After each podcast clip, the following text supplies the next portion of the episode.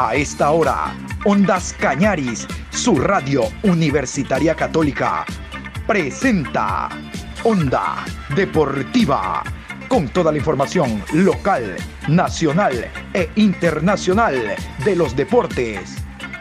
Comenzamos.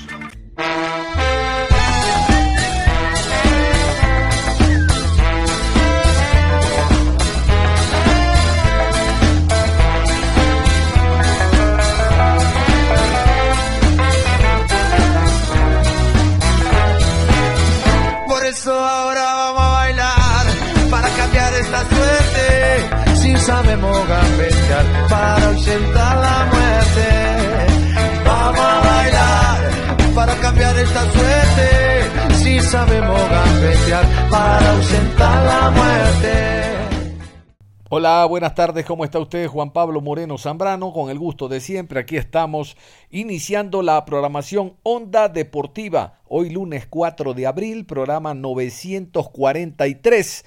Vamos a continuar revisando lo que ha pasado en la Liga Pro. Vamos a destacar lo ocurrido precisamente con los clubes del astillero. Los ídolos del astillero ganaron Barcelona en Quito, MLE como local y vamos a repasar precisamente aquello. Iniciamos con Barcelona. Porque el cuadro canario ganó en la ciudad de Quito a Universidad Católica 2 por 1 Vamos a destacar que el jugador Gonzalo Maestriani y Lionel Quiñones anotaron los tantos para el Barcelona, mientras que descontó Cristian Martínez, el jugador colombiano. Repasemos las alineaciones. De esta manera alineó Rondelli los 11 de la Católica. Derwin Cuero con el número 1, Juber Mosquera con el 17, camiseta 24, Roxon Rentería, Gregory Anangonó con el 29, Layan Loor, camiseta 18, William Ceballos con el 40, con el 10, Facundo Martínez, Santiago Zamora con el 26, Kevin Minda con el 4, Lisandro Alzugaray, número 9, e Ismael Díaz con el 30. Vamos a continuación con la alineación del conjunto del Barcelona. Los dirigidos por Jorge Célico ubicaron estos 11 en el terreno del Atahualpa. ¡Barcelona! Burray con el 1, Castillo con el 26, Rodríguez con el 4, Sosa con el 3, Quiñones, camiseta número 6, Piñatares con el 20, Molina, número 19, Valencia con el 23, Perlaza, camiseta número 15, Díaz con el 10 y Mastriani con el 9. A propósito de la alineación, y escuchaban ustedes a Burray como titular, en rueda de prensa que vamos a escuchar, Jorge Célico lo destacó. Bueno, un equipo gana, todos actúan bien, pero destacó básicamente la actuación de Burray en un mano a mano y en los excesivos centros eh, con los cuales Universidad Católica intentaba habilitar a sus delanteros. Jorge Célico a continuación. Eh la verdad que estaba incontrolable el tema, no sabía bien cómo, cómo hacerlo porque tenía cansado a Byron, pero tenía cansado a Piñatares, tenía cansado a Molina, tenía que decidir por alguno y me pareció que eh, eh, ponerlo a Tito Valencia eh, por Byron me daba la posibilidad de mucha energía que tiene Tito y también que se corra unos metros para el medio para cerrar un poquito el medio y a Piñatares un poquito más metido en la línea de, zagueros para poder rechazar, porque habían puesto a Borja, Rivas, en fin, un montón de delanteros. Así que este, fue difícil, el segundo tiempo fue muy difícil. Eh, tuvimos siempre esa sensación que podían empatar, esa es la realidad. Creo que hicimos un buen primer tiempo hasta el gol, después tuvimos un bajón, después volvimos a subir y el segundo tiempo arrancamos bien y después Católica nos, nos superó. La verdad que nos superó el segundo tiempo. Este, sin ser profundo, nos tuvo mucho la pelota y nos hizo correr en la altura, que no es fácil, ¿no? Seguramente contento por el gol marcado por Gonzalo Mastriani, que nuevamente se le vuelve a abrir el arco, profe. Esto ayudará mucho en lo anímico y los tres puntos son importantes para mantenerse en la punta, profe. Muchísimas gracias. Absolutamente es tal cual. Los, los goles te dan confianza. Lástima, creo que Mastriani tuvo uno más que fue un centro muy bonito de Perlaza que no llega, pero creo que podía haber hecho un golcito más. Y es fundamental esto de la confianza, ¿no? Porque los dos delanteros estaban pasando una racha negativa. El partido con Muyurruna fue increíblemente, la cantidad de goles que erramos fue increíble, entonces como que se generan mucha ansiedad, pero la supieron manejar y hoy, gracias a Dios, pudo hacer un golcito y otro Leonel Quiñones, que también venía, Leonel no venía bien, jugando bien, de hecho había salido del equipo, este, yo había puesto a Perlaza de lateral izquierdo, hoy le volví a dar la confianza, lo vi bien en la semana y gracias a Dios también lo hizo bien y aparte convirtió que eso le da eh, la posibilidad de estar confiando cada día más en él, ¿no? Muchas gracias, profesor. Vamos con la siguiente pregunta de Paul Villalta, Radio Mega Estación. El equipo no, por momento no jugó bien. Eh, al principio se vio algo más de lo que yo quiero, ¿no? Creo que con, con algunas este, secuencias de pases rápidas y buscando sectores donde el rival sabíamos que dejaba bastante libre eh, pudimos hacer daño. De hecho, hicimos el gol y podíamos haber hecho, creo yo, haber aumentado la ventaja en el primer tiempo. Luego creo que nos gana la ansiedad, esta desesperación de vernos en ventaja, y es ahí donde nosotros tenemos que arriesgar más. No hay que tener temor, hay que tener la valentía necesaria para manejar la pelota correctamente. Y eso nos está faltando, pero con trabajo se va mejorando. Hoy ya, por algunos minutos se vio, eh, requerimos que esto se vea a lo largo de los 90 minutos. Va encontrando un equipo más eh, compacto en las líneas, desde la defensa, el mediocampo, la delantera. Va eh, en su análisis, profe, ¿qué le gustó hoy de Barcelona? Que, que lo vimos bien en, las, en las líneas, profe. Gracias, buenas noches. lo que te decía un poquito antes, ¿no? Me gustaron los primeros 20 minutos del partido y después me gustó la, el coraje que tuvo para poder defender la diferencia del resultado. Corrió, metió, hubo muchachos, mirá lo de Byron, terminó fusilado y si ves en el vestuario tenés este, cuatro o cinco muchachos muy, muy cansados, muy cansados.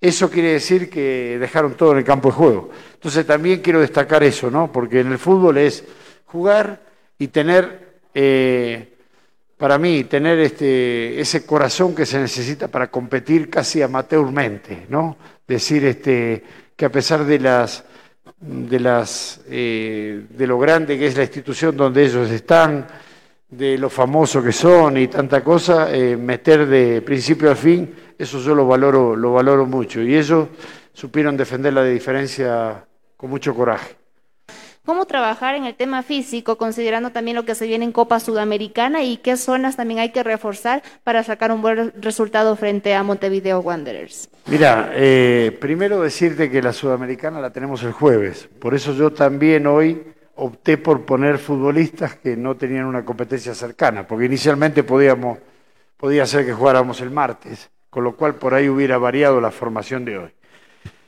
Eh, eso por un lado. Por el otro lado, tenemos un buen control exhaustivo, tanto nutricional como científico, con el tema de los GPS, que nos permiten, eh, y análisis médicos, nos permite ver en qué grado de desgaste está cada uno de los futbolistas y hacer un trabajo individualizado, saber quién requiere más descanso que otro, la nutrición, la alimentación, el descanso es tan importante como el entrenamiento. Así que en eso vamos a hacerlo estos días, mañana van a descansar, eh, el domingo ya vamos a entrenar, pero con esto que te estoy diciendo, eh, tomando los recados necesarios para que lleguen plenos al día jueves que tenemos el partido con, con Wonder. ¿Quién fue para usted el mejor de sus dirigidos para, en este partido? Muchas gracias. El mejor de hoy. Y yo coincido que todos hicieron un gran trabajo, pero quizás por la jugada final Burray se destacó. Eh, tanto en el juego aéreo tuvo un control absoluto del área, eh, con una católica que la verdad tiró mucho más centro de lo que pensé que iba a tirar, tiró mucho centro la católica hoy, y muchos fueron interceptados por Burray, y después tuvo ese mano a mano que fue fundamental porque era el empate del partido. Así que de todos, me quedo con todos, pero destaco la labor de Burray por sobre el resto. El técnico argentino Miguel Rondelli, en cambio, habla de desconcentraciones. Los goles del Barcelona no fueron mérito del Barcelona, fueron desconcentraciones de la Católica. Así son los técnicos. Miguel Rondelli. siempre es más difícil buscar el resultado desde la desventaja. Yo creo que más allá del análisis que hace usted, no, no, no escuché al profe Célico, pero más allá del análisis que hace usted de, que hay que buscar otra forma de, de, jugar o, de generar situaciones de peligro, creo que siempre la desesperación de jugar con el, con el partido en desventaja y con el reloj que también juega es, eh, es difícil. Es difícil, caen, vuelvo a repetir, en esa desesperación, es difícil mantener la cabeza fría en esos momentos. Yo creo que para que esto no suceda, lo que debemos mejorar son otros detalles que nos hacen ir perdiendo el partido. Si nosotros no hubiésemos perdido el partido 2-0 en, el- primer tiempo, creo que en el segundo tiempo no se hubiese visto ese juego.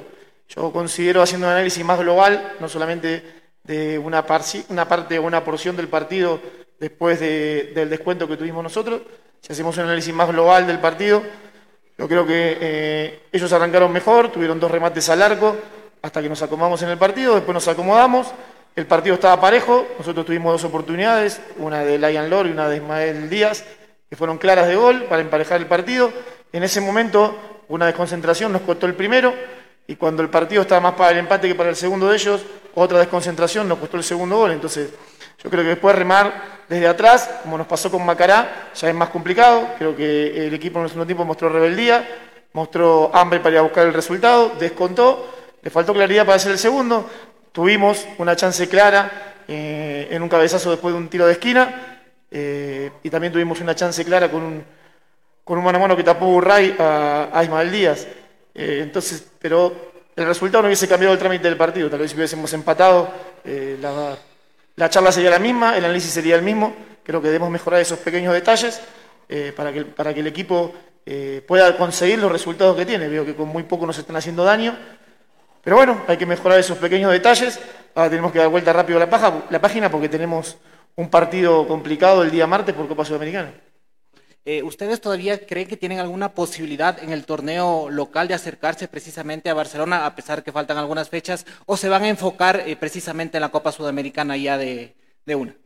Eh, No, yo creo que si bien la, la ventaja que ha sacado Barcelona, eh, no solamente con respecto a Católica, sino con respecto a los, a los otros equipos, al haber ganado acá es grande, lo dije antes de este partido, la campaña que está haciendo es una campaña típica para un torneo tan parejo, el haber jugado de seis partidos, ganado cinco y empatado uno, es, eh, o, seis, siete partidos, ganado seis y empatado uno, jugando en condición de visitante, en la altura, eh, con un equipo como Católica que siempre es protagonista, creo que es una campaña muy buena, es atípica, vuelvo a repetir, todos los equipos están sufriendo esos altibajos, le pasa a Emelec, le pasa a Independiente, le pasa a Liga también, entonces creo que es atípica esa campaña, pero esto no, esto es larguísimo, todavía ellos tienen que enfrentar muchos partidos, también van a tener doble competencia en Copa Sudamericana, o sea que no está definida la etapa. Yo me acuerdo cuando se jugó los primeros dos partidos, parecía que ya el campeón era Emelec y después tuvo, tuvo unos altibajos, tuvo un- una racha de tres partidos que no pudo ganar. Así que, no, todavía falta mucho, falta mucho. Y todo lo- el campeonato está abierto y nosotros no podemos enfocarnos en una sola competencia porque debemos terminar más arriba posible esta etapa. Si es posible pelearla, pelearla. Recién eh, jugamos seis partidos y hemos perdido dos, empatado dos y ganado dos. Es una campaña regular para lo que está acostumbrado Católica pero debemos seguir peleando porque esto es largo y no solamente se cuenta esta etapa, sino también los puntos de la segunda etapa para una etapa para una acumulada. O sea, debemos terminar esta etapa lo más, posible, lo más arriba posible, pelearla de ser posible, porque creo que en algún momento Barcelona va a tener el bajón que tienen todos los equipos. Y después enfocarnos también en la segunda etapa, en la Copa Sudamericana y también en la Copa Ecuador, que vendrá entre receso de etapa y etapa, y creo que los tres torneos son importantes. Para la Sudamericana se le va a trabajar, fueron eh, desconcentraciones de los dos goles que le metió Barcelona, ¿cómo lo va a trabajar en esta semana o los días que le quedan? Y la segunda, se vio desorden en el ataque de, en el segundo tiempo, a pesar de que estuvieron siempre ustedes atacando, se vio un poquito de desorden en cuanto a Ceballos, en cuanto a Zulgaray, se movían de lado igual Díaz. ¿Era planificado eso? ¿Cómo se va a trabajar más para ser un poco más contundentes en el ataque? Muchas gracias. A ver, vamos por partes. Primero, no, tenemos poco tiempo, la verdad que este, este calendario no es excusa, tenemos poco tiempo, tenemos que apro- aprovechar y maximizar ese tiempo para mejorar eh, esos pequeños detalles, eh, esos errores. Sabíamos que era un juego que se iba a decidir por las bandas, por la calidad que tiene Barcelona por las bandas, por la calidad que tenemos nosotros por la banda, y lamentablemente los dos primeros goles vienen en ataques por banda, o sea que tenemos que mejorar esos pequeños detalles. En cuanto al desorden, yo considero, esa es una opinión personal y un punto de vista personal, que en defensa es orden y el ataque no es desorden, sino es un caos organizado. Si usted me dice los movimientos, sí, nosotros cambiamos el esquema a una línea de tres, pusimos a Facundo a jugar de contención, a Kevin a jugar como central, eh, Schubert pasó a jugar por la izquierda, eh, Roxon pasó a jugar por la derecha, en un momento ofició de carrilero por derecha o de extremo Gregory Nangonó y Lion Lord, después fueron José Carabalí y Ismael Díaz, y en el medio sí teníamos la, obligación de entre Lisandro y, y William Ceballos ir rotando. Yo no lo llamaría desorden, tal vez es entender los movimientos. Nos faltó claridad, eso sí, pero creo que la idea fue jugar con una línea de tres, un contención armando un rombo con esa línea de tres, un volante mixto que fue William entrando y saliendo, yendo a buscar la pelota, lateralizándose por momentos. Otro enganche o volante más creativo como Lisandro Alzugaray, dos jugadores bien abiertos como Ismael Díaz y José Carabalí y dos centrodelanteros como Cristian Martínez Borja y Rodrigo Rivas. Ese fue el esquema, ese fue el desorden que usted dice. ¿sí? Vuelvo a repetir, para mí, una opinión personal, en el fútbol ofensivo, la movilidad, la rotación de, posiciones y el ocupar diferentes eh, estructuras, ocupar diferentes lugares del campo, eso es un plan ofensivo y el plan defensivo sí es orden. Yo no vi desorden, sí vi desesperación y esa desesperación es propia del resultado.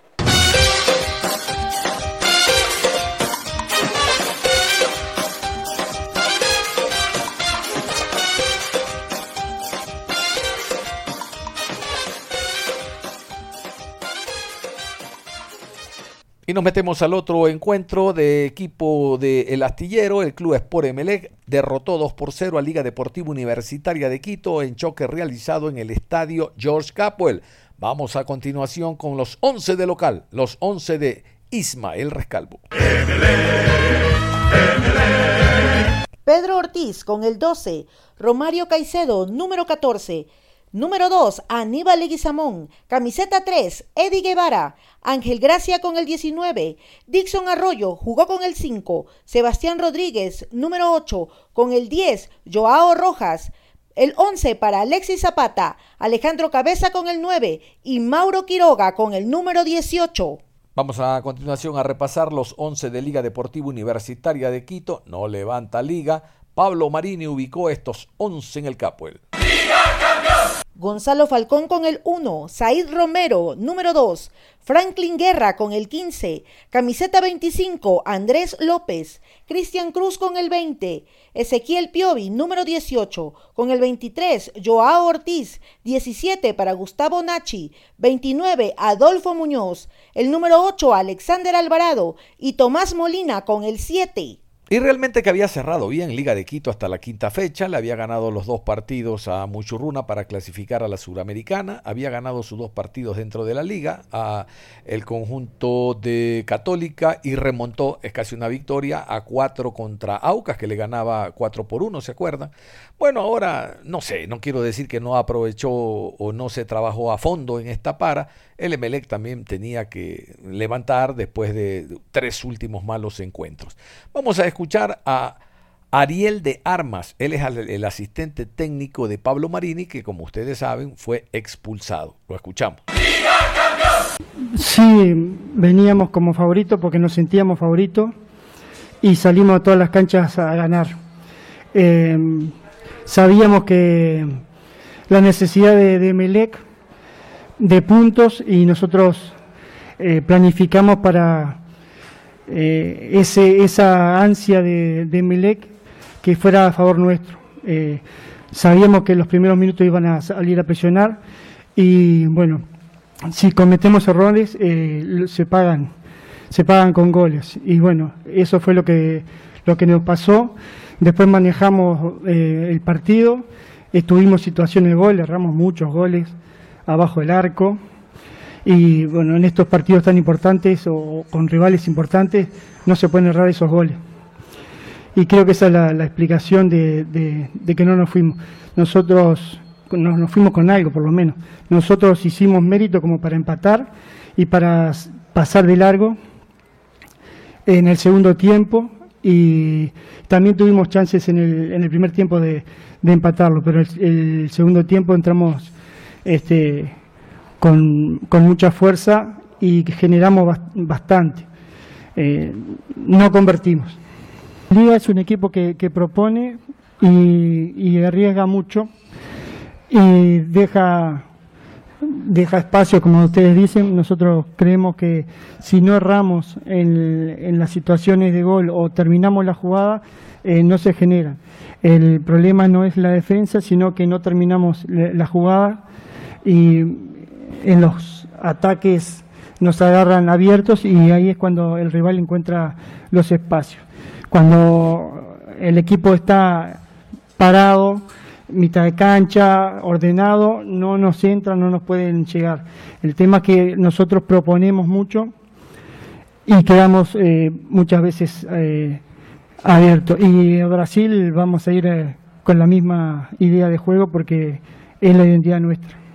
Primero, ¿por qué la línea de tres cuando iban perdiendo el partido 1 por 0?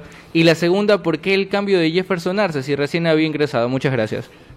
Bueno, eh, línea de tres eh, no, no hicimos este, nunca. Moisés Corozo cuando entró, entró haciendo la, función que estaba haciendo Piovi, que era el- lo mismo. Cuando teníamos la pelota era un 5, salía a jugar y cuando no teníamos la pelota, teniendo dos nueves Emelec, él hacía las veces de, tercer zaguero o un, o un volante retrasado para, para no quedar mano a mano, pero no, no era línea de tres. Y Arce en la semana estuvo con unos problemas físicos eh, y no, no, no estuvo no pudo no pudo terminar el partido por, por el problema de, que tenía en la semana. Profe, ¿cómo le va? ¿Cómo toma la- las críticas de la hinchada del cuadro Albo de Liga de Quito por la irregularidad del cuadro Albo? Partidos buenos, partidos malos. Ahora se viene una copa- la Copa Sudamericana. Hoy el cuadro Albo, no es que él se lo vio tan mal, pero tuvo algunos errores que enmendar para los próximos partidos. Y qué decirle a la hinchada que está un poco cansada de que el equipo Albo no levante cabeza en esta Liga Pro. Muchas gracias. Bueno, nosotros trabajamos para, para ganar todos los partidos. Como dije anteriormente, salimos a jugar eh, un partido de, de propuesta y no de respuesta. Y, y se ve en el juego, en la posesión, en la cantidad de situaciones de gol. Eh, tenemos el déficit de mm, la cantidad de, el porcentaje de, efectividad no es el que nosotros deseamos con respecto a la cantidad de, de situaciones que generamos. Y nada, seguir trabajando. Eh, nosotros la- las autocríticas las hacemos para adentro y, y trabajamos para, para ganar y salir, y salir campeones. Esto empieza recién y vamos a seguir peleando y luchando hasta el final. Un Ismael Rescalvo diferente, la victoria alimenta al grupo, alimenta al equipo y obviamente al técnico. Aquí está Ismael Rescalvo. volver a la victoria después de, de dos, dos resultados que no, no habían sido positivos. Siempre es eh, fundamental cortar esa racha, hacerlo contra un gran rival que tenemos enfrente, un muy buen equipo, muy agresivo, eh, muy intenso en todas sus zonas, eh, con mucha movilidad por fuera, con capacidad asociativa también por dentro. Y creo que el equipo hoy hizo un partido dentro de lo establecido, ¿no? El, hecho de que jugásemos con dos, con dos puntas eh, el día de hoy era por, por nuestra intencionalidad en el plan de partido, donde buscábamos, a partir de- del posicionamiento de, Alexis y de Joao, que iban a aparecer em, inicialmente por fuera, pero queríamos que se interiorizasen. Primero porque son, son posiciones naturales para ellos. Eh, esa posibilidad de tener a Alejo y a Mauro eh, fijando sus centrales y no permitiendo que saltasen sobre Alexis y sobre Joao.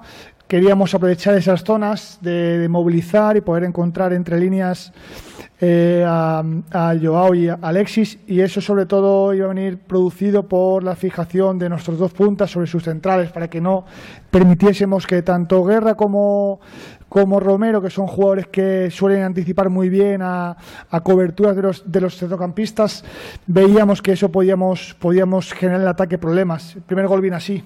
Una, una circulación muy buena de, izquierda a derecha, encontrando entre líneas a Alexis y a través de esas fijaciones de los, centrales no permitían saltar sobre el poseedor y, finalizamos con, tiro, con, un muy buen tiro. Hubo dos acciones también muy buenas, una de Joao que finaliza por fuera, que se va por fuera, y otra de Alexis también que le, le cerró muy bien Piovi, pero también encontramos sobre todo a Alexis muy liberado por, por esas zonas, porque sabíamos que con Romario y con Ángel podíamos encontrar una buena amplitud, fijar su lateral y poder intervenir con el extremo. Eh, Básicamente fue por eso, porque decidimos en nuestro plan de partido eh, que utilizar a, a los puntas como fijadores y a los extremos como, como receptores.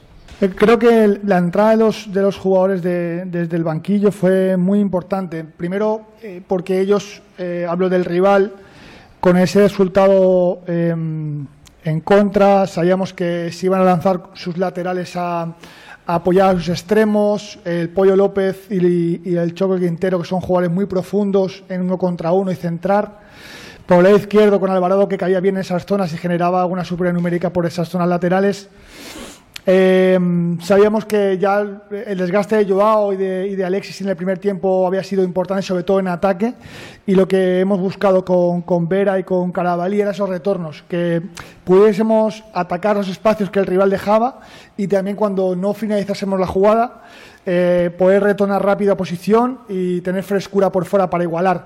Eh, podíamos haber hecho el cambio un poquito antes, pero el equipo se encontraba muy cómodo y ya ellos, a, a través también de refrescar esas zonas, decidimos eh, intervenir para cambiar a, a los extremos y tener la, la capacidad de que nuestros extremos ayudasen a sus laterales. Creo que fue muy importante. Y luego también la entrada de Joel, que entró porque eh, bueno Aníbal lleva casi un mes, un mes parado sin jugar.